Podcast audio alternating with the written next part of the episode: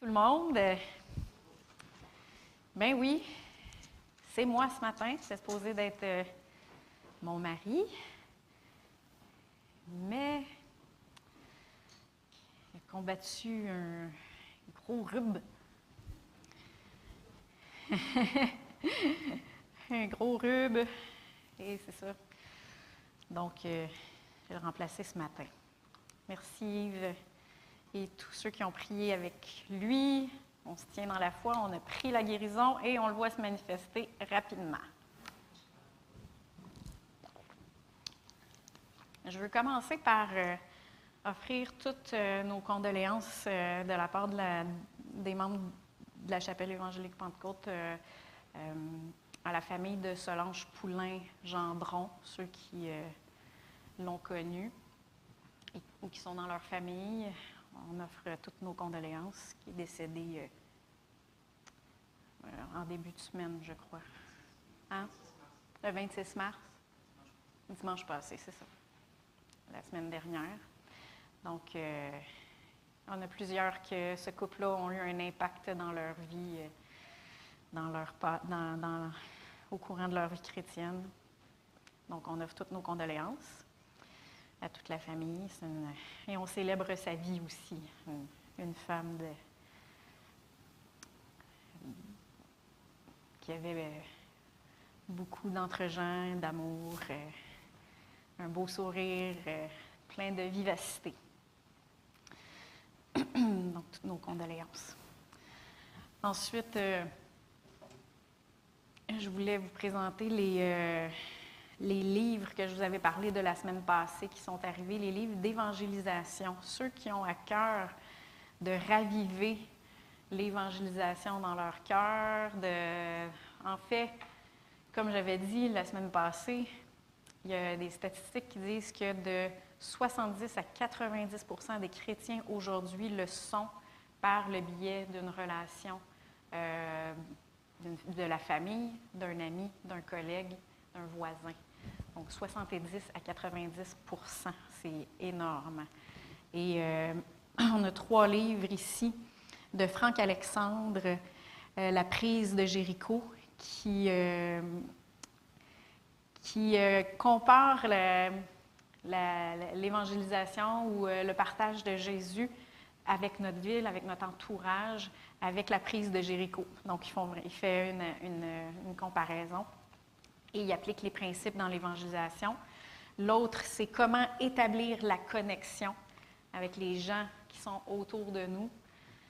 Euh, et c'est tout plein d'idées très, très euh, pratiques et simples, juste comment établir la connexion avec euh, les gens autour de nous pour leur parler de Jésus, leur partager, être des témoins. Et le dernier, que je trouve, moi personnellement, c'est lui que j'ai aimé le plus euh, et que j'ai trouvé le plus complet, c'est Accueillez-les.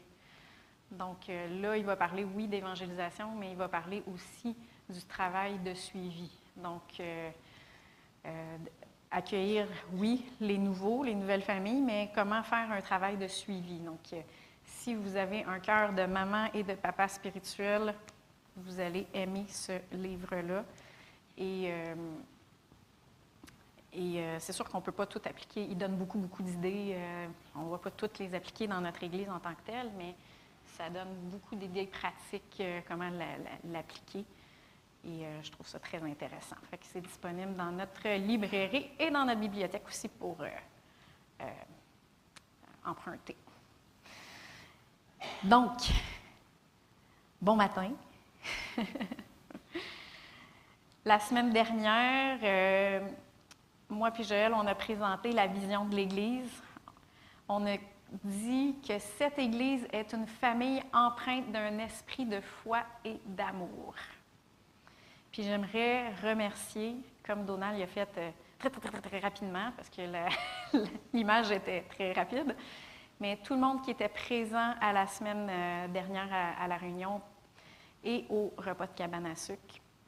J'aimerais aussi remercier tout le monde qui se sont impliqués d'une manière quelconque euh, dans, le déroulement de, cette, euh, cet euh, événement-là. et spécifiquement Nancy et Cathy qui avaient la charge de l'organisation. Merci beaucoup. Merci.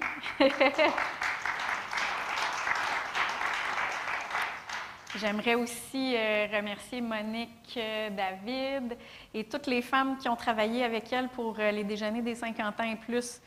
Ça, ils ont vraiment préparé, fait tout un ménage, tout un rééquipement de, de la cuisine. Puis merci à Yves qui a installé une, nouvelle hotte avec une sortie d'air. On n'avait pas de sortie d'air. Ça fait tout un, changement, toute une différence. Et on sait que c'est quand on travaille ensemble qu'on a vraiment l'occasion justement de marcher dans l'amour. Parce qu'on a toutes nos manières de voir les choses, on a toutes nos manières de faire les affaires, et quand on travaille ensemble, ben, il faut se soumettre avec, à ceux qui, sont en, qui ont la charge de, la, de l'événement en tant que tel. Il faut se soumettre les uns aux autres. Il faut savoir euh, euh, proposer, se parler dans l'amour, pas prendre d'offense. C'est tout un travail, mais c'est un travail de service et d'amour. Puis je suis très reconnaissante pour euh, tout ce qui s'est passé. une famille empreinte d'un esprit de foi et d'amour. On n'a parlé qu'une des couleurs de notre assemblée, c'est l'enseignement de la foi. Puis, pas la foi dans le sens de euh, généralement croire en quelque chose, comme de quelle foi es-tu? Ah, moi, je suis de foi musulmane, de foi bouddhiste, de foi chrétienne, de foi humaniste. Moi, en fait, je crois en l'humanité, puis je crois en l'amour, euh, les grandes valeurs comme ça. Non, moi je parle du message de la foi qui plaît à Dieu. La foi qui reçoit la grâce imméritée que notre Père nous a donnée en Jésus-Christ. Et le titre du message ce matin, c'est La foi pour que ce soit par grâce. On va prier ensemble. Seigneur Dieu, on t'invite ce matin. Je te demande de me donner les bonnes paroles. Je te demande, Seigneur, de, que ces paroles soient ointes de ton onction, de ton esprit. Je demande d'ouvrir les yeux, de répondre à des questions, de susciter la foi ce matin dans les cœurs, d'encourager, de fortifier et d'accompagner ta parole par des signes, des miracles et des prodiges. Dans le nom de Jésus. Amen.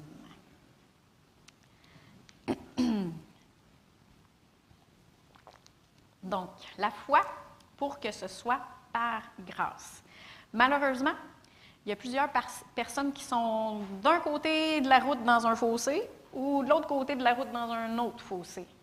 Il y a un fossé d'un côté euh, de ceux qui croient que Dieu nous aime et qui nous a comblés de bénédictions spirituelles, ce qui est absolument vrai. Mais tout ce qui est bénédiction financière, guérison physique, protection, le salut de nos enfants, ça, oui, des fois il veut, des fois il veut pas. C'est complètement aléatoire selon sa volonté mystérieuse. Et cette volonté mystérieuse concourt toujours à notre bien, même si c'est quelque chose qui vole, qui détruit ou qui tue. Et cette pensée-là, de cette pensée-là naissent des phrases comme euh, Ouais, ben le Seigneur laisse cette maladie dans mon corps pour que je dépende plus de lui.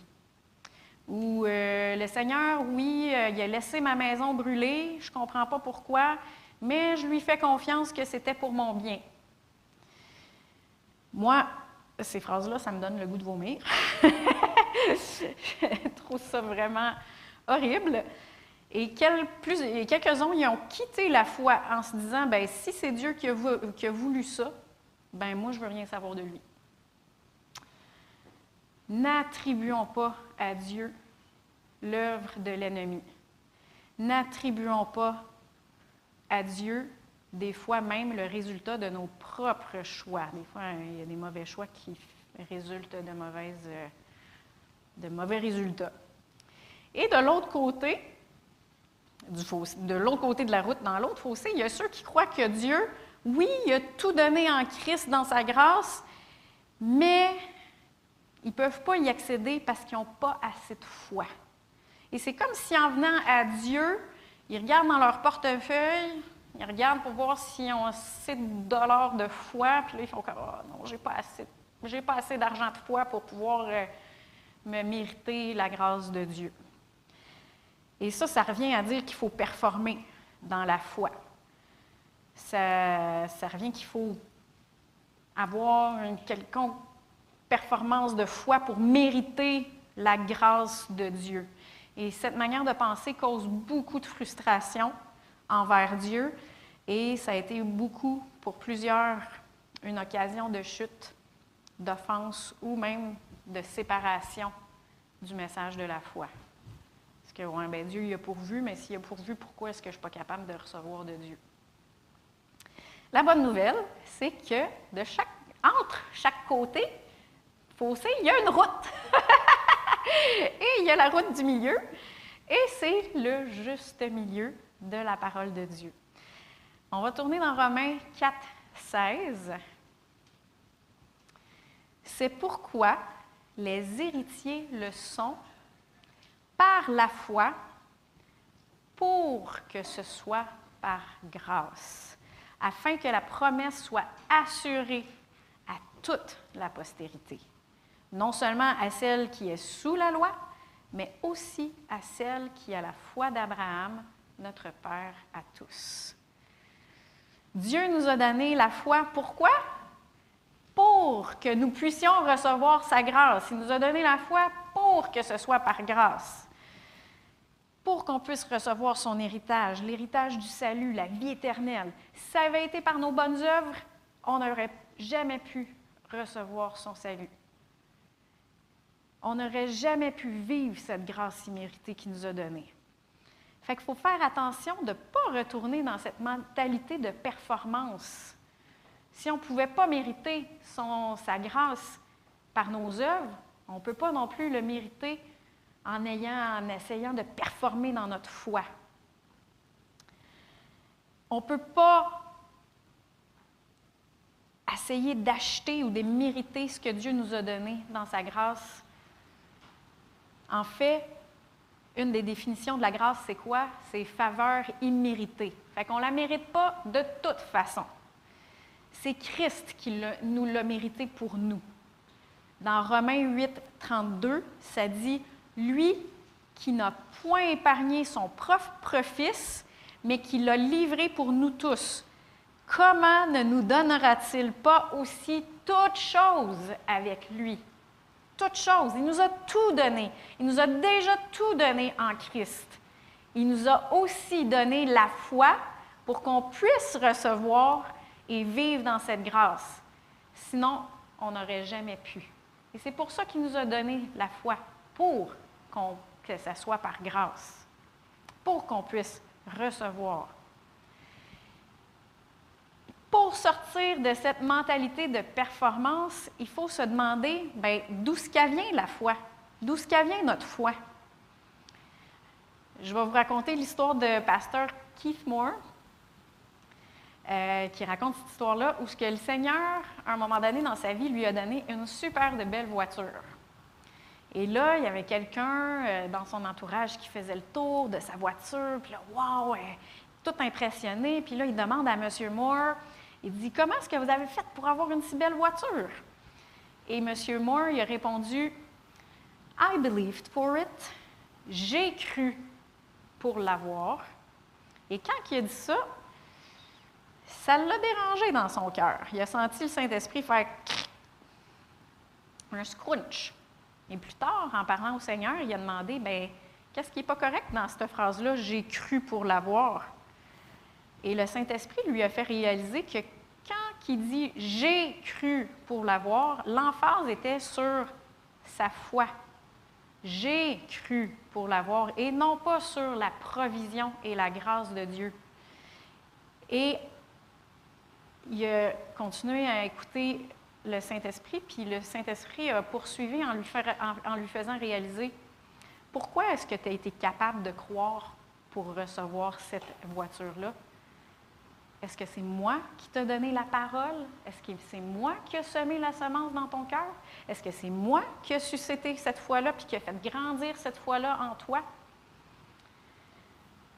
Fait qu'elle dit Oui, Seigneur, c'est vrai, c'est de toi que ça vient. C'est pas moi qui ai cru. C'est lui qui a cru pour l'avoir, mais d'où ce qu'elle vient? La foi. D'où ce qu'elle vient notre foi? Romains 10, 17 nous dit ainsi, la foi vient de ce qu'on entend et ce qu'on entend vient de la parole du Christ. La foi ne vient pas de nous, premièrement, elle vient de la parole de Christ.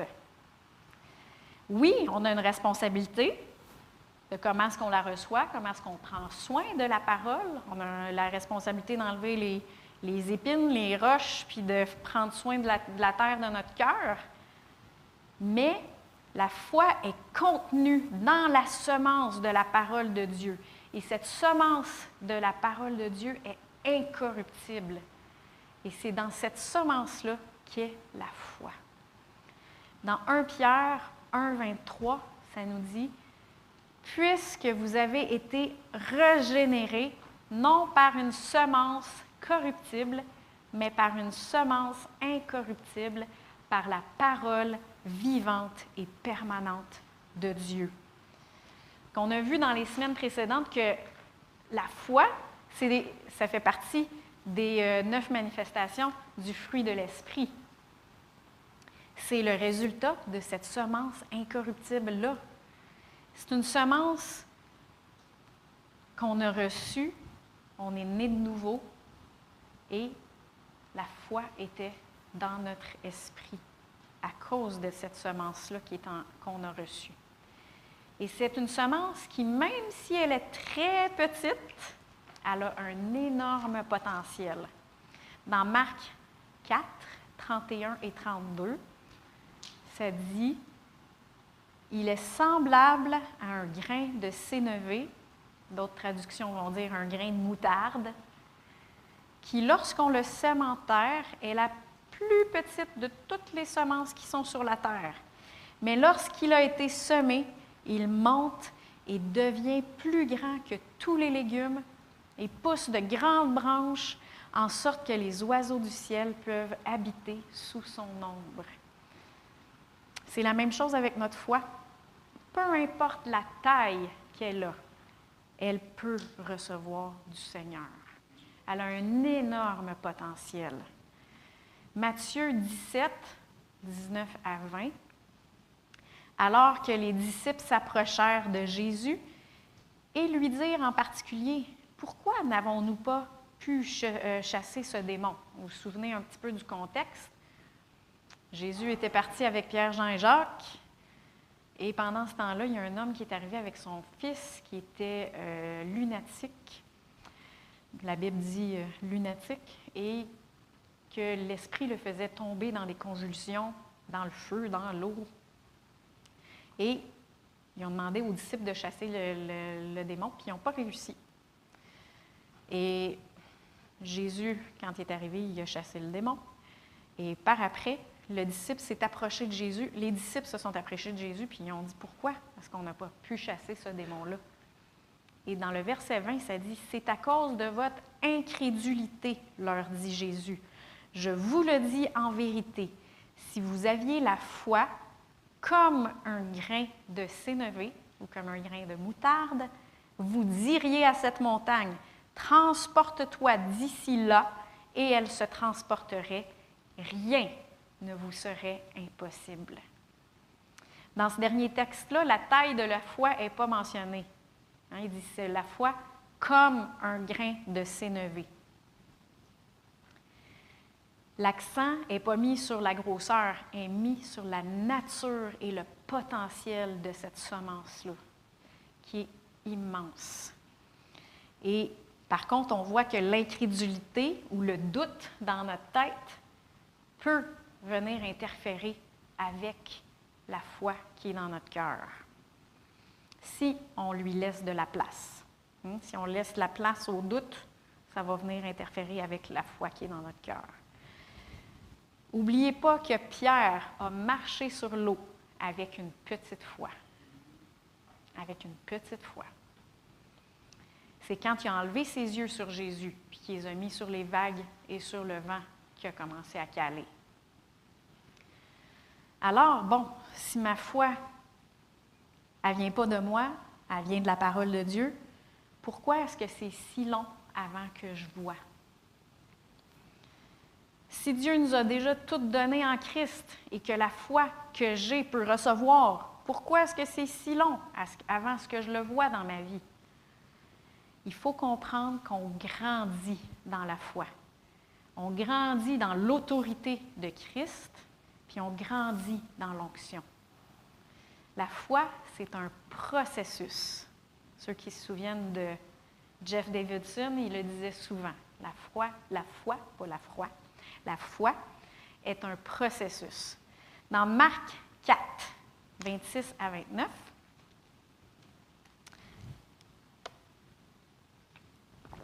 ça nous dit, il dit encore, il en est du royaume de Dieu comme quand un homme jette de la semence en terre. On sait que la semence, c'est la parole.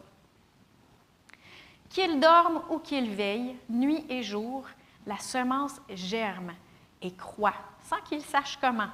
La terre produit d'elle-même d'abord l'herbe, puis l'épi, puis le grain, tout formé dans l'épi. Et dès que le fruit est mûr, on y met la fossile, car la moisson est là. Et si c'est comme ça pour la personne qui entend la bonne nouvelle de Jésus, la parole du salut en Jésus-Christ, que la foi germe en elle, qu'elle la rende capable de naître de nouveau et de devenir un enfant de Dieu. Puis après que cette parole-là continue à grandir et à faire, à faire maturer cette personne-là en Christ comme d'un enfant qui devient un adulte, c'est aussi la même chose dans les autres domaines du royaume de Dieu. Amen. Romains 1, 16 à 17. Puis là, je l'ai pris dans la version Osterval. Je ne sais pas si Mélodie, elle a réussi, oui. Car je n'ai point honte de l'évangile de Christ, puisque c'est la puissance de Dieu pour le salut de celui, de celui qui croit, premièrement des Juifs et ensuite des Grecs. Car c'est dans cet évangile, évangile ça veut dire bonne nouvelle, que la justice de Dieu est révélée comment? De foi en foi. La foi a grandi. On va, on grandit de foi en foi. Dans la Louis II, ça dit par la foi et pour la foi. Selon qui il est écrit, le juste vivra par la foi. En comprenant que la foi vient de ce qu'on entend de la parole de Christ, et en comprenant que la foi, c'est un processus, c'est important d'agir là où est notre foi. Pas d'agir au-delà de notre foi, mais d'agir où est-ce qu'elle est notre foi. Vous avez souvent entendu parler, Joël, des actions correspondantes à la foi. Jacques 2, 26, ça dit Comme le corps sans âme est mort, de même la foi sans les œuvres est morte. On ne peut pas avoir la foi sans d'abord avoir entendu de Dieu. On a dit que la foi vient de ce qu'on entend de la parole de Christ. Puis on ne peut pas faire des actions correspondantes au-delà de notre foi. Souvenez-vous que Jésus lui-même faisait ce qu'il voyait que ce que son Père faisait. Dans Jean 5, 19, ça dit, Jésus reprit donc la parole et il leur dit, En vérité, en vérité, je vous le dis, le Fils ne peut rien faire de lui-même. Et il ne fait que ce qu'il voit faire au Père. Et tout ce que le Père fait, le Fils aussi le fait pareillement. Donc c'est important Premièrement, on ne peut pas avoir de la foi si on n'a pas entendu parler de Dieu, si on ne l'a pas vu dans la parole, ou si le Seigneur ne nous a pas demandé de le faire. On ne peut pas avoir la foi pour. Il ne nous l'a pas dit. La foi vient de ce qu'on entend. Et ensuite, on ne peut pas faire des actions correspondantes si on n'a pas entendu.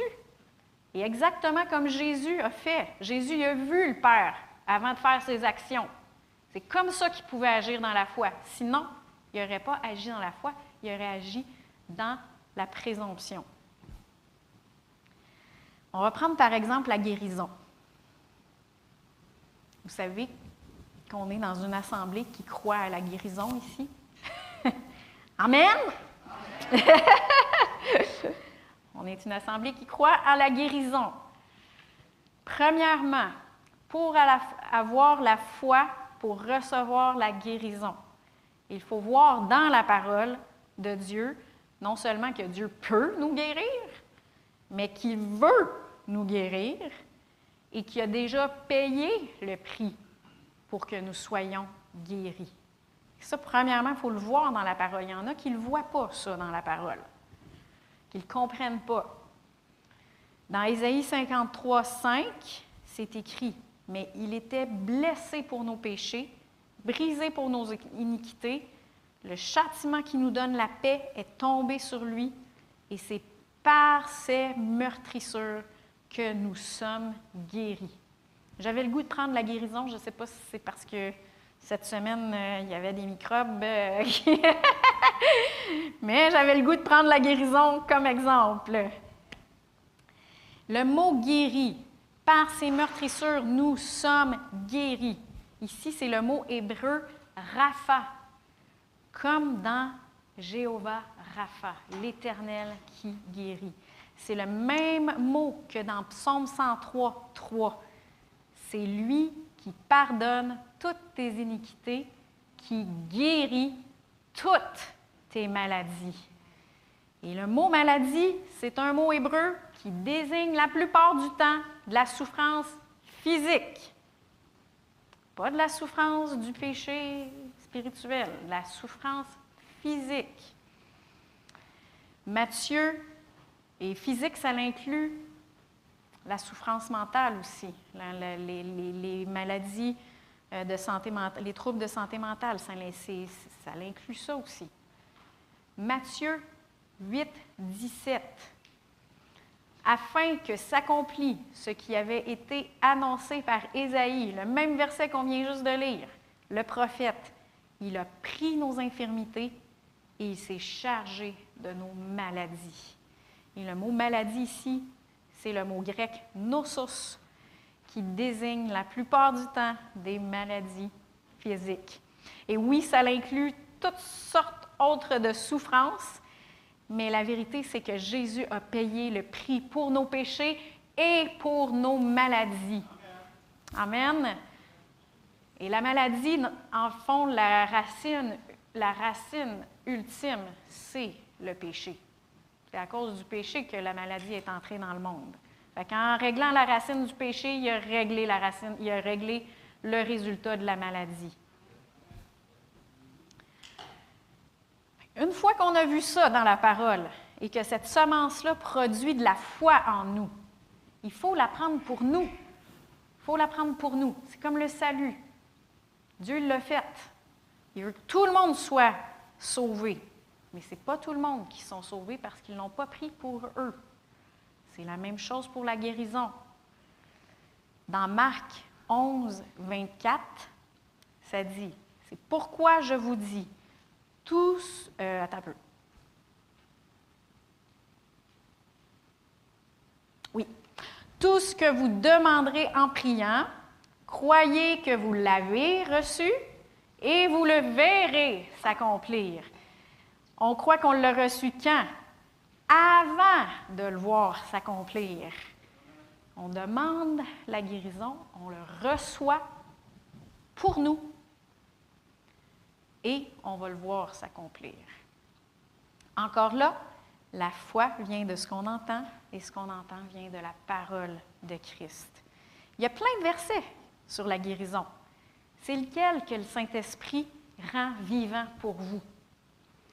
Il y a plusieurs manières de recevoir la guérison. On peut tout simplement prier dans notre chambre, comme on vient de juste voir dans ce verset-là, prier dans notre chambre, le recevoir, puis on va le voir s'accomplir. Mais la Bible nous parle aussi de d'autres manières La Bible nous parle aussi de la, prière d'accord. Est-ce que c'est ça que le Seigneur vous met à cœur? La Bible, dans Matthieu 18, 19, ça dit, je vous dis encore que si deux d'entre vous s'accordent sur la terre pour demander une chose quelconque, elle leur sera accordée par mon Père qui est dans les cieux. Est-ce que le Saint-Esprit vous met à cœur quelqu'un qui serait vraiment en accord avec vous pour prier pour la guérison? Si c'est ça qui vous met à cœur, c'est là que votre foi va être. Faites ça. Et par contre, assurez-vous que la personne est vraiment en accord avec vous, parce que ça ne fonctionnera pas. Si vous voulez prier pour la guérison, puis que la personne avec qui euh, vous vous accordez ne croit pas en la guérison, bien, il n'y a pas d'accord. Il faut avoir un accord pour qu'il y ait de l'accord. C'est la même chose pour une personne qui vient vous voir pour que vous vous accordez avec elle. Assurez-vous que vous êtes sur le même niveau qu'elle. si elle, veut que vous priez avec elle puis qu'elle demande quelque chose, ben demandez c'est quoi qu'elle croit en réalité. Comme ça, vous allez vous accorder avec elle. Amen. Il y a une autre manière. Dans Jacques 5, 14, 15, quelqu'un parmi vous est-il malade?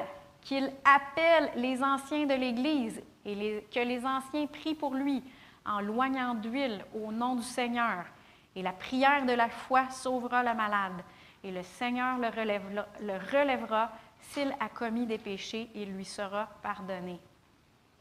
Notez qu'il dit qu'il appelle les anciens de l'Église et non qu'il se demande pourquoi son pasteur vient jamais le visiter. S'il y a quelqu'un qui, si vous voulez que votre pasteur vienne vous visiter et qu'il vienne imposer les mains sur vous pour que vous soyez guéri, mais appelez-le. Et il va venir imposer les mains pour qu'il soit guéri. Amen? Amen. Je me rappelle d'un témoignage d'une dame qui savait dans son cœur que si elle allait dans une réunion d'un certain ministère, puis que s'il priait pour elle, elle savait qu'elle serait guérie. Elle s'est déplacée, elle s'est fait prier pour elle, puis elle a été guérie. C'est là où est ta foi. Qu'est-ce que le Seigneur t'a dit à toi? C'est là qu'elle va être ta foi. Il y a plusieurs versets, il y a plusieurs manières que le Seigneur nous donne lequel qui vous met à cœur pour vous?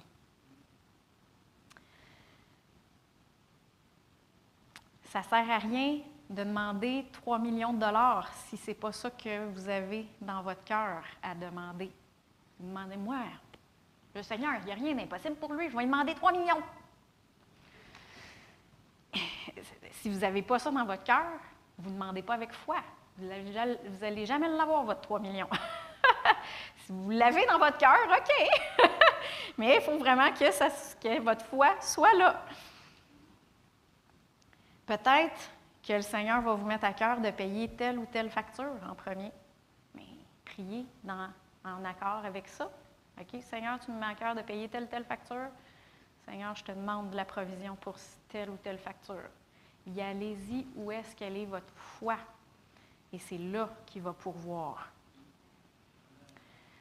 Par exemple aussi, si vous aimeriez aller en vacances, saviez-vous que Jésus a dit à ses disciples, retirons-nous à l'écart pour nous reposer.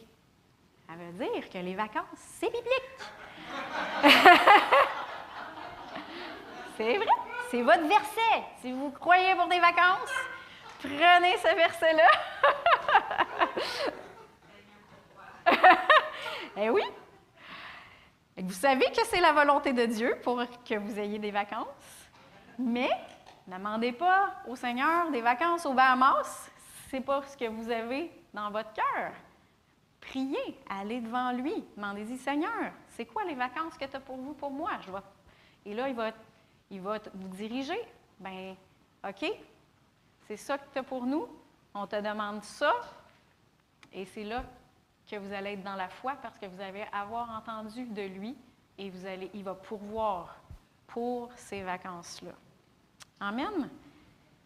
Qu'il en soit fait selon votre foi. Donc, une fois qu'on a entendu, quelles sont les actions correspondantes à votre foi? Encore là, c'est important d'y aller selon la parole de Dieu et selon la direction du Saint-Esprit. C'est là que votre foi sera. Si Jésus n'avait pas dit à Pierre, viens, Pierre, il n'aurait pas eu la foi de marcher sur l'eau. Il n'aurait pas pu marcher sur l'eau. Il fallait qu'il y ait la parole de Jésus pour venir. Et c'est important de ne pas faire comme moi, qui est allé conduire sans mes lunettes parce que je voulais ma guérison pour mes yeux. Et là, je suis décidée d'aller prendre mon char dans les montagnes de Bromont, puis je suis allée conduire pour provoquer ma guérison. On va faire une action de foi. Et c'était de la présomption parce que je n'avais pas eu la direction d'aller conduire sans mes lunettes. C'était pas une action de foi. J'ai lu un témoignage dans un livre de Kenneth Hagan d'une dame qui avait perdu l'usage de ses jambes. Et elle a reçu la guérison, elle a prié, elle a reçu la guérison, et ce qu'elle avait dans son cœur comme action correspondante, c'était de faire son lit. Elle ne faisait pas son lit parce qu'elle n'était pas capable. Tout quelqu'un d'autre qui faisait son lit. Et elle, ce que le Seigneur lui a mis à cœur, c'était de faire son lit. Elle a commencé à faire son lit. Et après ça, elle a été capable de faire quelque chose d'autre. Elle a été capable de ranger sa chambre. Et de fil en aiguille, elle a recouvert complètement l'usage de ses jambes. Elle a fait selon sa foi. Elle a fait les actions correspondantes. Souvenez-vous des directions de Jésus. Il a dit à l'homme qui avait la main sèche. Hein, si vous, vous, connaissez des, personnes qui ont une main, euh, qui ont fait un AVC ou des, qui ont une main sèche, il a dit étends ta main. Il n'était pas capable de l'étendre sa main. C'est pas étends ton bras qu'il a dit, c'est étends ta main. Il a fait l'action correspondante. OK, il n'était pas capable de le faire. il a dit OK. Il l'a ouvert et la main, elle a ouvert. Va te laver à la piscine de Siloé. Lève-toi et marche. Ce sont les, les actions correspondantes à la foi. Puis pour avoir la foi, il faut avoir entendu. Qu'est-ce que le Seigneur vous demande? D'aller marcher à tous les jours? De déclarer un verset? sur vous, un verset qui vous a mis à cœur, de le déclarer dans votre vie, de juste passer du temps à le remercier, à le louer, à, passer du temps justement dans la gratitude, à élever son nom, à le magnifier. Il faut faire ce qu'on a dans notre cœur de faire, la direction. Et c'est là qu'il va y avoir des résultats. J'ai tout fait ça, puis je ne le vois pas dans ma vie j'ai l'impression de vivre en dessous de ce que Dieu a pourvu pour moi. J'ai l'impression d'être pas capable de saisir ce qu'il m'a donné. Et il faut faire attention de ne pas tomber dans la condamnation. Il y en a qui ont entendu le message de la foi, ils savent que Dieu euh, il a pourvu pour leur guérison, puis là, mais ils ont, ils ont tout fait ça, puis là, mais ils ne le voient pas dans leur corps encore, puis là, mais ils sentent, bien là, ça veut dire qu'il y a quelque chose que je ne fais pas correct, puis je suis pas. Je, vis en dessous de ce que, que Dieu a payé pour moi. Il faut faire attention de ne pas tomber dans la condamnation. Quand est-ce que la foi d'Abraham a été comptée pour justice? Avant qu'Isaac naisse ou après? Avant. Avant même qu'il voit les résultats de sa foi, ça a été compté pour lui pour justice. Si vous êtes dans la foi, vous plaisez à Dieu. Et pour lui, c'est fait. Fait qu'il ne faut pas se sentir condamné de ne pas le voir dans notre vie euh, encore. Il ne faut pas se sentir condamné parce que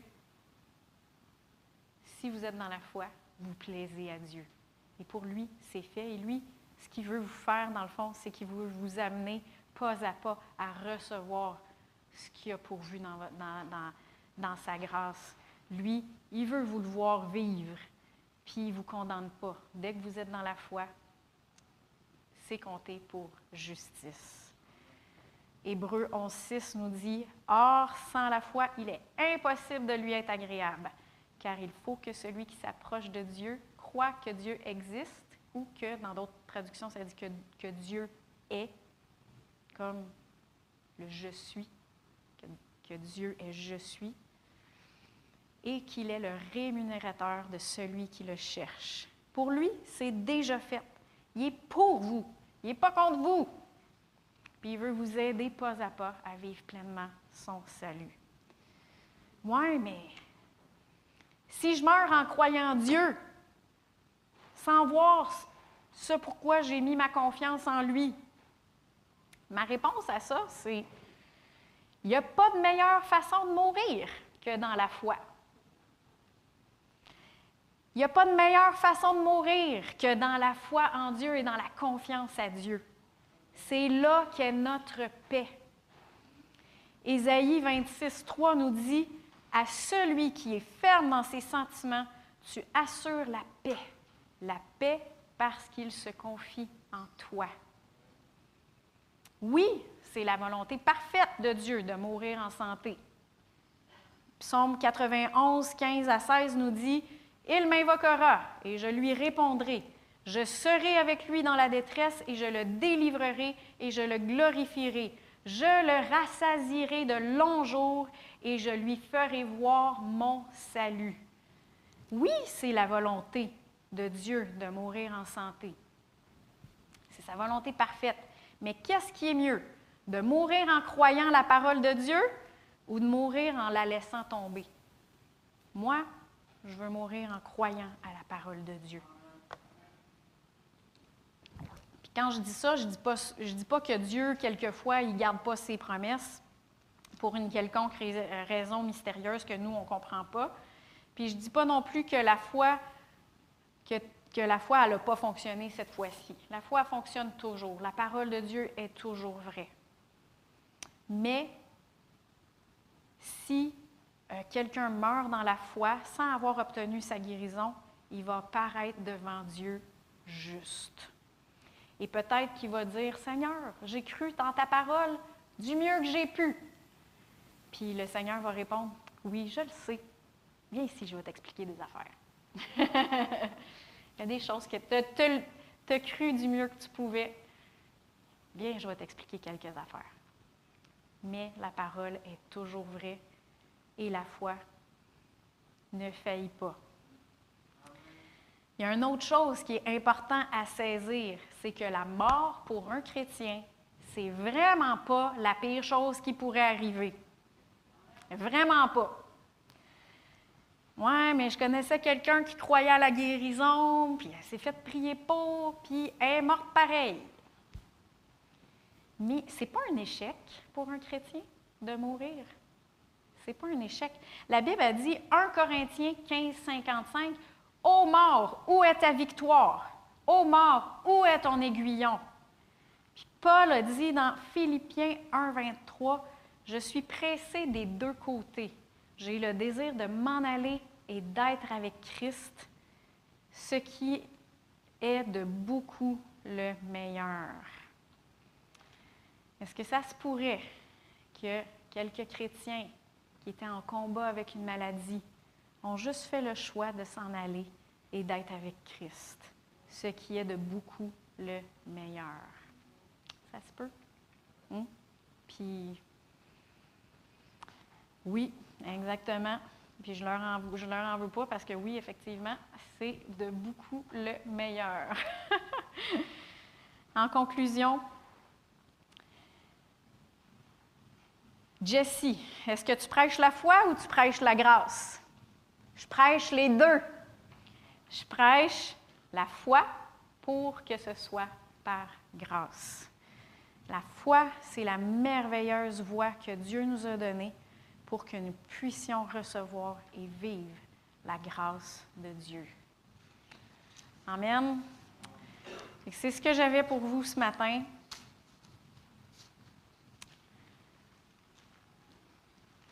Il est 11h32. Est-ce qu'on peut chanter Dieu, tu es bon? Je suis béni, appelé, guéri et sauvé.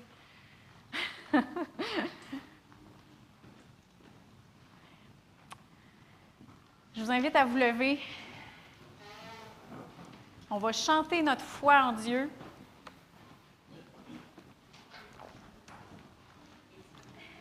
J'espère que ça a répondu à des questions, que ça l'a suscité de la foi. Et si jamais vous avez besoin de guérison dans votre corps, prenez-le pour vous ce matin. On va rechanter combien Dieu est bon. Amen.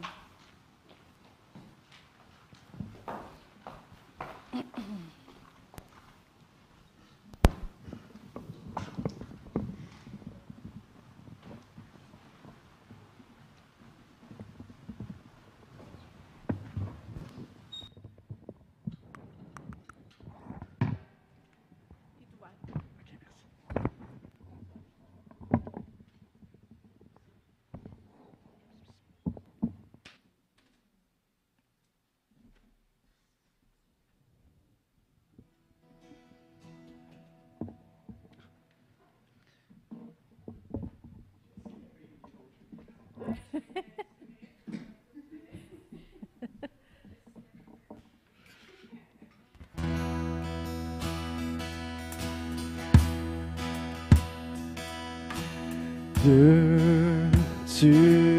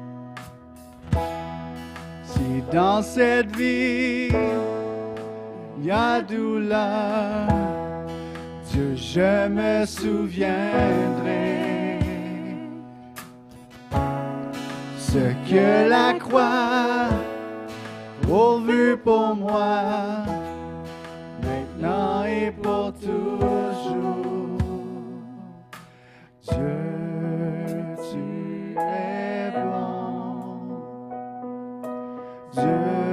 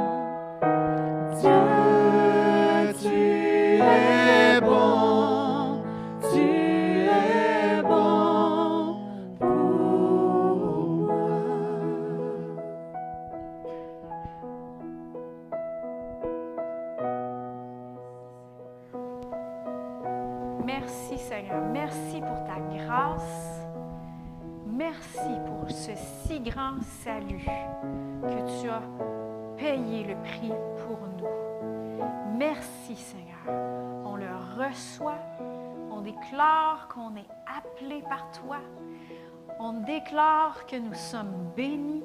On déclare que nous sommes guéris. On déclare que nous sommes comblés. Merci Seigneur, dans le nom de Jésus. Amen. Amen. Soyez bénis. Bon dimanche et bonne semaine. Amen.